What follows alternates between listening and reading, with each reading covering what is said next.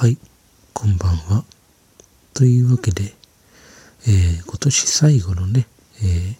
ー、ラジオトーク配信かなと思います。はい。前回クリスマスのちょうど1週間前の、えー、配信になりますね。まあね、ちょっとまあ、いろいろあったんですけども、今年1年を振り返ってみようかなと思います。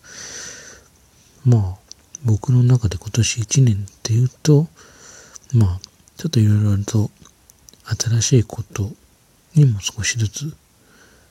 えー、挑戦した年かなと思います。例えば YouTube とか、えー、ミルダム、ミラティブっていうゲーム配信アプリ、あとこういうラジオトークとか、まあこういうラジオ配信アプリっていうもの、今までま聞く側だった人間が、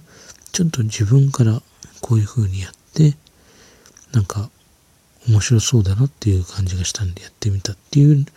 まあ年になりましたね。まああとはね、本当に世の中全体で言うと、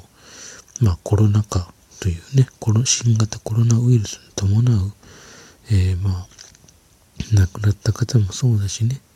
感染者の数がっていう、今日が東京1300人超まあ、300人ぐらいですよっていう、超えるぐらいの人数が、まあ、新規感染者が出たっていうんですけど、まあでもね、人口が多いのと、結局地元で見れないから結局東京で検査してく、検査回してくれっていう風になってる場合もあるので、だから東京だけが多いっていうわけで、東京の近辺の、ま、小さな病院が、ちょっとこっちじゃ見れないから東京でっって言って東京で検査した方も中にはいるっていう話もあるので、これイコール1300人、まあ、例えば1000人としても、それイコール全部東京の人の、えー、検査結果っていうわけじゃなくて、東京でした検査の数がっていうふうに、まあ、見てもらえたらいいんじゃないかなと思います。まあね、今年は、で、まあ今年ね、まあ、あの、長期政権がなくなって新しい政権にも変わったりね、今年の、まあ、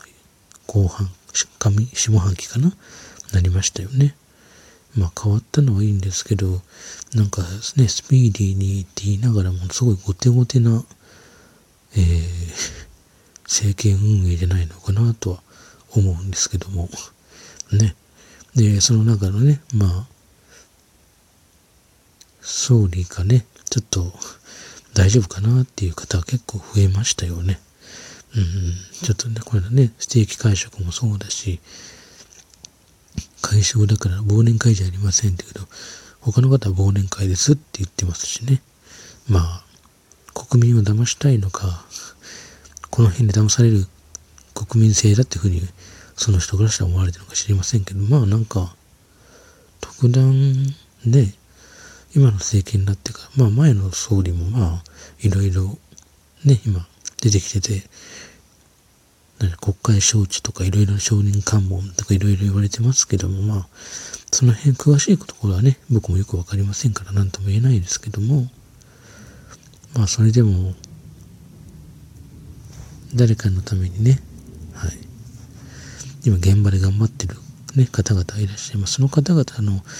まあ話変わるんですけど、給料が、ボーナスが下がってるっていうちょっと現実もどうなのかなと思いますね。もちろん病院としての収入が減ったっていうこともそうだし、人員不足っていうのもあるんですけど、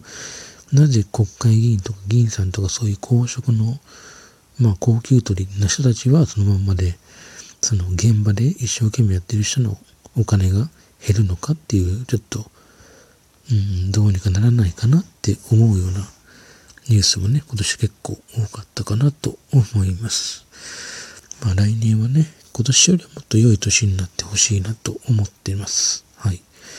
まあそんな感じでね、あと30秒ほどなんですけども、まあ誰かがこの配信を聞いてるかわかりませんけどね、まあその聞く方々に少しでもね、いい話になれば、来年はいい年になればいいんじゃないかなと思います。まあ来年もこの配信は続けていきたいと思いますんで、またよかったら一緒にこのラジオを作っていってください。というわけで、良いお年を。ではまた。